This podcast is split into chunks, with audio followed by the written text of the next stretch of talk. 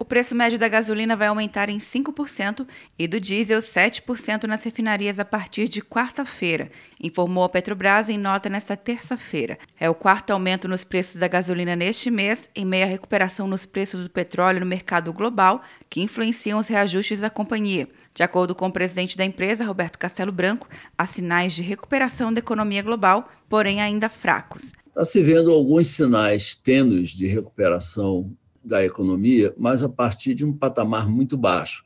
Acho que abriu a economia global, praticamente parou, com a China voltando um pouco, mas é, o, vamos esquecer que uma das alavancas de crescimento da China são as exportações.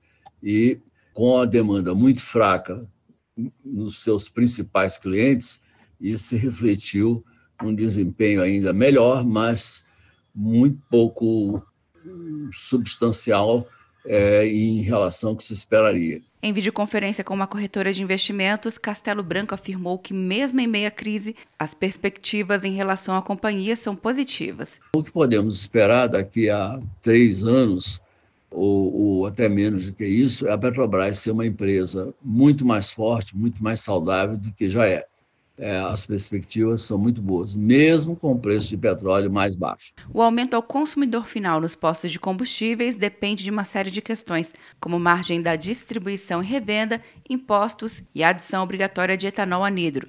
Quer um ano sem mensalidade para passar direto em pedágios e estacionamentos? Peça a Veloy agora e dê tchau para as filas. Você ativa a tag, adiciona veículos, controla tudo pelo aplicativo e não paga mensalidade por um ano.